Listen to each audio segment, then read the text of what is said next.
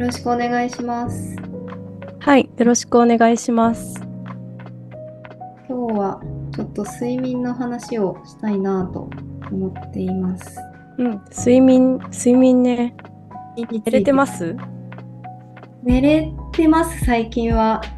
うんうんうん。やっぱり季節の変わり目とか、梅雨時とかちょっと、なんていうんですかね、睡眠の質が浅かったりとか、寝つき悪かったりとかうんうん。なんですけど、まあ多分ストレス状況とかにもよって関わってくるのかな。そっか、結構寝れる時と寝れない時みたいなのが割とあるって感じなの、ジュエちゃんは。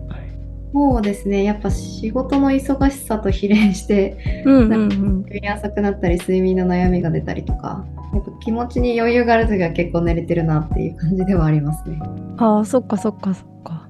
私な、あんまり、もうね、なんか、体力を消耗してあって感じなのだから結構寝れないっていう悩みを持ってる人とかあの聞くんだけどうん私自身は眠れないっていう悩みをね持ったことがほとんどないかも。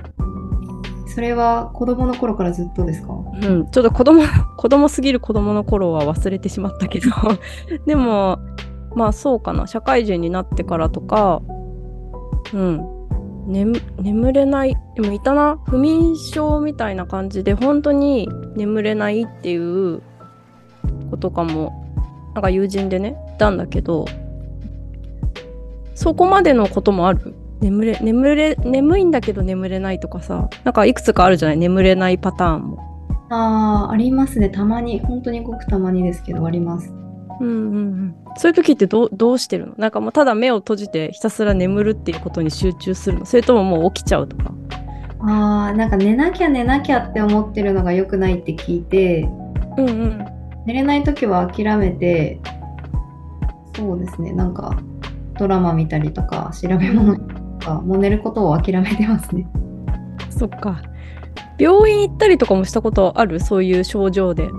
あいや前もちょっと話したかもしれないんですけど私、うん。あんまり病院に頼りたくないあタイプ。そっかそっか。そうだった。もう自力でどうにかしたいタイプ。なんでまあそのいろいろねなんかよく日光浴びたらいいとかうんうん。よく言うじゃないですか。そういうので取り入れて自力でどうにかしようとはしてますね。あーそっかそっか。不眠症は私高校生ぐ中学生か高校生ぐらいの時にうん。あえて不眠症に自らなった経験があってあえてってどういうこと？なんか一日一日の睡眠時間がまあ大体6時間。うん。で今1日の4分の1は寝てるじゃないですか。うんで、まあ、100歳まで生きるって考えた時に4分の1って25年じゃないですか。うん。そうなんか25年ずっと寝てるってその高校まあ中学高校生の時って10代うんうん。入ったら自分ってまだ起きてないんだっていうのにうん。なんか変ななんか感覚になってで寝てる時間がもったいないって思ってあえて睡眠を取らないみたいなことをやってた時期はありましたね。ああそうだったんだそその結果どうどうでした？結果普通にあの眠くて寝るようにはなったんです。大事だって思ったんですけどなんかそういうことを考えてる時期はありましたね。寝てる時間がもったいないって思ってる時期はあったかも。ああそうなんだでも私もそのジュエちゃんのとはちょっと違うのかもしれないけどやっぱ仕事を始めたりとかでも学生の時もそうだったかな大学生の時とか大学院生の時とかなんだろう寝てる時間がもったいないっていうのはね思ってたかも。だから結構例えば論文書きますみたいな時とか調べ物しますみたいな時とかにうんと結構疲れててさ夜とかも本当は寝たらいいんだけど結構なんか頑張って夜中までやってみたいな。であんまり結果なんか脳が働かなくて進まないみたいなこととかを割と繰り返しちゃってた時期もあったな。まあそれでできちゃう時もあるんだけどね。積み重ねでさなんかできちゃう時もあるんだけど。でも結果まあ今から考えるとそんな効率良くなかっただろうなと思うし。でもその時の気持ちとしてはまあなんか寝て早起きするとかなんか他の方法を考えられたかもしれないんだけどやっぱりこ寝てる時間が惜しい的な感覚には時間がもったいないみたいなもっといろいろできるのに起きてたらっていうのはそういう気持ちだったっていうのはあるかな。そうですよね。だからショートスリーパーにすごい憧れがあってうんうんうん。見るじゃないですか。2時間3時間で十分みたいあなそう。ね。羨ましい。けど多分自分の体質的にはどっちかっていうとロングスリーパーなんで、うんうんうん叶うなら8時間から10時間ぐらいは絶対寝たいなって思ってて。あそうなんだ。そのぐらい寝るのが一番体調がいいっていう感じ？そうですね。やっぱ9時間とか寝寝た日が一番ちょうどいいかも。うん。なんで6時間とかだとやっぱ足りないなって思っちゃうんですよね。あ本当？ちょっとこうなんていうの？睡眠不足みたいな感感じにか感じられるっていうことだよね。そうですね。朝もすっと起きれなかったりとか、うんうんうんうん。もうちょっとなんかだるいというかうん。そっか。でも私もショートスリーパーでもなかったしいやショートスリーパーでさあのそういうねあの教授とかも大学院の時とか行ってさその人すごいバリバリやってていやすごいなってちょっと憧れの眼差しで見てたんだけど自分はやっぱりそうそうではないっていうところがあって そう。最近はねもうなんかそんな多分ショートスリーパーの人って本当にそういう体質だし自分とは違うっていうのがなんかなんとなくでも分かってきたからまあ無理はしないとかっていうのはあるかな。私何時間がベスト？67時間がベストなのかな。なんか例えば4時間とかだとねやっぱりちょっといけなくはないんだけどまあその日の体調によってとかやっぱ結構日中辛くなる時もあるから4時間だとやっぱり短すぎてまあできれば5時間67時間あると多分いいんだろうなっていう感覚はあるかな。あうん、何が違うんでしょうねそのショートスリーパーの人とロングスリーパーの人の。多ね分深い眠りにちゃんとつけてれば、まあ、それこそ4時間5時間とかでも多分大丈夫なんでしょうけど、うんうんうん、あでもそういうのもあるのかもね。あのうん。本当にそういうショートスリーパーってあるっていう人もいるしでもある程度はその睡眠の質を良くしていくとそんなにすごい長時間寝なくてももう少し短い時間で結構体とか脳みそは働くっていう場合はあるかもね。うん私睡眠の質に関しては全然多分ジュエちゃんとかの方がいろいろ調べてるんだろうなって思ってまたあれですよあの対処してないパターン えじゃあ睡眠自体にあまり悩みがないっていう感じですか？あそうだね。あの例えばだから眠れないっていう悩みはないけどでもやっぱりちょっと運動不足だなとかっていう時とかまあ何？ちょっとこう睡眠不足な日が続いてるなとか疲れてるなとか、まあ、ちょっとお酒飲んだりした日とかはやっぱね目覚めが悪いっていうのはあるかも。最近の。うん。うんうんまあ、悩みというかそうだね改善したいなって思ってるところは。だからそれもこう深い眠りとさ浅い眠りのバランスだったり睡眠の質っていうところなのかなと思うんだけど。で別にね早起きはできるの全然。もうそうですね。4時とか5時とかにあもちろんそれは夜あのちゃんと12時前とかにはい寝ればっていう話なんだけど、でもそういうふうにちゃんと寝れば早起きするのは全然苦じゃないっていうか早起きはできるんだけどでも例えばそれがすごいすっきり目覚められるかっていうと結構頑張って起きてる日も割と多いなとか思うと睡眠の質をもうちょっと良くしていった方がいいんだろうなっていうのは最近思ってることかな。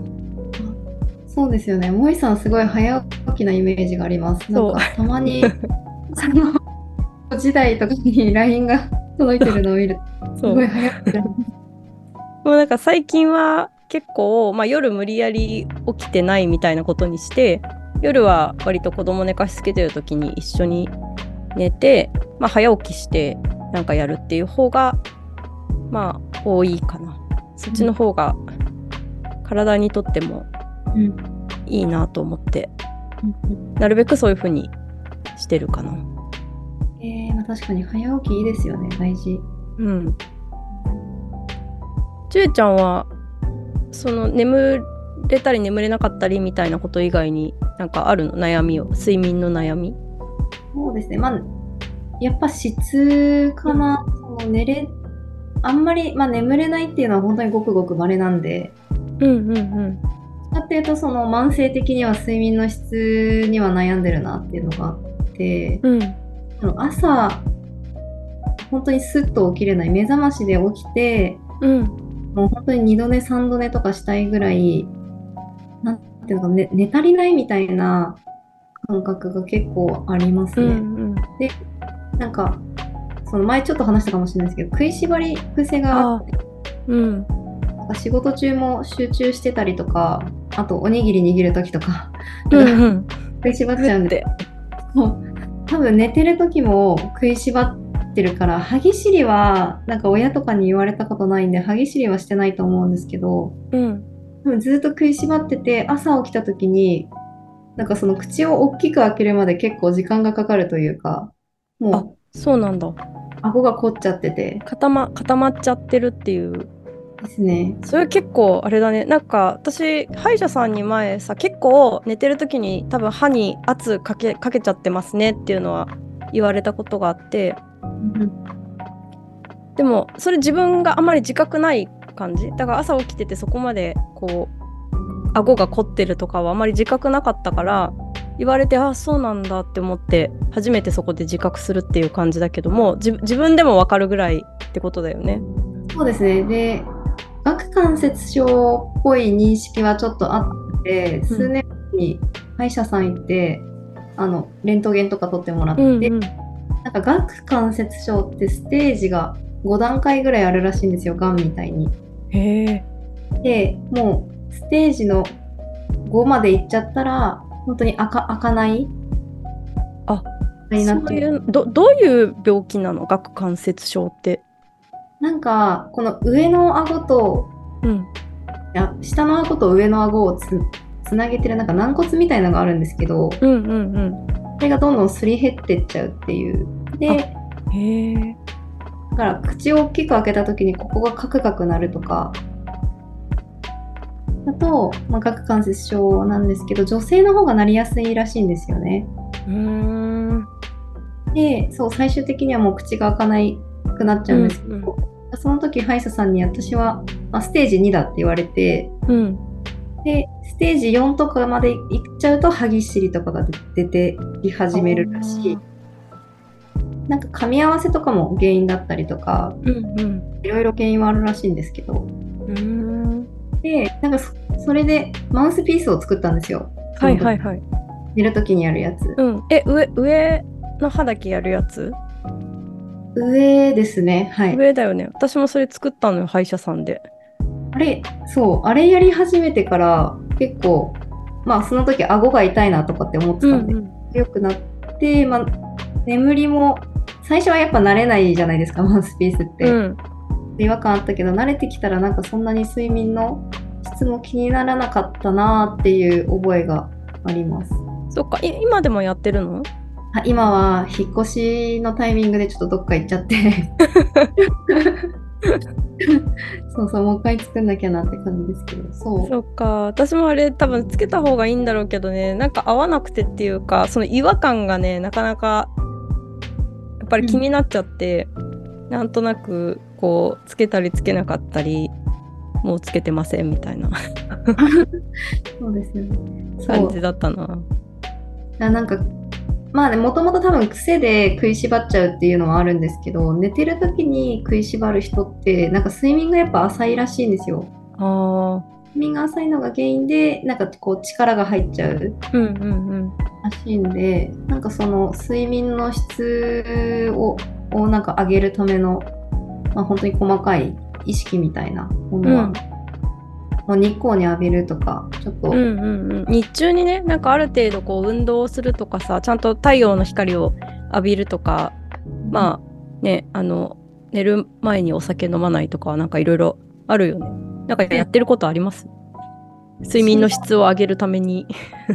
あーなんだろう。でも夜 6, 6時とか7時以降はカフェイン取らないようにするとか。ああ偉いね。そそうコーヒー紅茶が結構好きで結うんうん。構やってたんですけど、もう6時、7時以降はもう飲まないようにして、ルイボスティーを飲むようにしてます。へえいやそうだよね。結構つい夜ご飯の後とかコーヒー飲んだりとかもさまあ普通に私ビール飲んだりとかもしてるんだけどまあねその辺も変えたらちょっと変わるのかもしれないな。まあそんな別にすごい飲んでるわけではないんだけどね。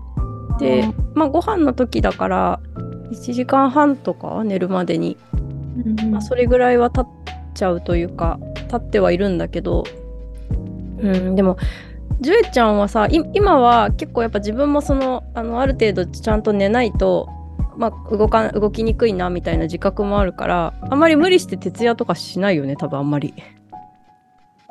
もうせざるを得ない状況の時しかしないですね。うんうんうんあでもやっぱりそういう状況はあるんだね。部屋はでももうないかな、さすがに最近。寝れそうですね。まあ、もう、んなんだろう、夜型の生活なのかわかんないですけど、眠くならないっていうのもたまにあったりとかはあります。あそっかあそもそもなんとなく夜型のこあうなんだね。そうかもしれない。なんかこうさあの10夜の10時から次のその深夜2時ぐらいまでが結構ゴールデンタイムとか言われるじゃない？はい。その時間結構起きてるタイプですね。切れてるタイプですね。なんで、やっぱ、ウェブの仕事ってパソコンとまあネット環境があれば、うんタイミングでもできちゃうじゃないでうんすか。だから、まあ、それもあってそう例えば前日に本当に夜遅くまで飲み会でで始業時間をその分遅くした時うんうん、やっぱりどんどん体内時計ずれてくから。ああそっかそっか。い意識やー。でどんどんずれてっちゃうな。うん。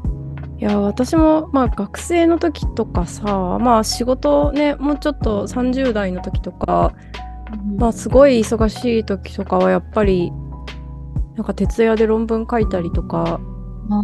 なんかやってたし多分ねあのパートナーとかもそうなんだけど結構制作系のさ仕事だと広告だったりとかさうん。なんかもう時間めちゃくちゃみたいな。朝朝までやってそのまま職場で寝てそのまま次の日の仕事に入るみたいなさまあ今で言うとちょっとブラックなのであんまりあれかもしれないけどそういうのはやってたもんね。今はちょっとさすがにこう体力的にも難しいなとか思うしまあなかなか、まあ、やらざるを得ない時とかねまああるけどでもそんなにそれもこうそういう風なことにならないように仕事をするようになったって感じああ、大事ですね。うんそうねえ。はなんかこだわりあります？なんか睡眠、なんか対策というか。寝具とかこだわってたりとか。あ寝具ね枕はねいやなんかもうこだわりのこのメーカーを使ってるとかはないんだけど枕は枕は欲しいかな。枕はある程度硬くてある程度厚みがある方が私は好きなんだけど枕のこだわりとかある？枕とかまあ寝具？枕は、なんか、こだわりたいって感じですね。前、前職の職場で、なんか誕生日プレゼントで自分に合う枕、へえチケットみたいなのもらって、それがすごい良かったんですよ。もう5、5 6年ぐらい前にもらったんですけど、へえ今ちょっとそれがもうダメになっちゃったんで、全然普通に使ってるんですけど、やっぱりその自分に合う枕は欲しいなってすごい思います。えそれはなんかいろんなメーカーさんのところから選べるっていう感じのものなの？あ。1個のメーカーさんの中の枕のどどれが選べるみたいなこと？そう私がいただいたのは、西川の自分に合わせてなんかこの自分に合った枕チケットみたいなのがあって、まあ、それを手に持っていくと、まあ、それがまあ代金みたいなもんなんでうんうん。買ったりとかしてくれて素材とかも自分で選べて中の。へえあなんかちょっとセミオーダーみたいな感じで。そうですそうですそうです。へえいいね。それがねすごい良かったんですよね。なんか上に仰向けで寝る時もあるし横向きで寝る時もあるじゃないですか、うんうん両方対応できるようなやつでうんこの自分の首と頭の形とか全部測って、それがね、また欲しいなって最近思ってます。うん枕ねそうだよね枕って結構多分大事なんだと思うけどそれはもうその西川西川ってあの有名な西川さんですよね。そうですね。有名な西川さん。そんなところが今出したんです私もなんかちょっとそういうの調べてみようかな。なんかちょっとしたそういうねことでもでも私寝相悪いのかななんかね枕とか布団とか大体何もなくなってるんだよね朝起きると。それはすごい。なんか子供と一緒に結構うちは布団なんだけどベッドじゃなくて布団でなんか子供も結構動いてるけどあなんか一箇所にこうずっといられないみたい。っうん、なるほど。ていうのもあるけどね。まあでも枕とかそうね。寝具はね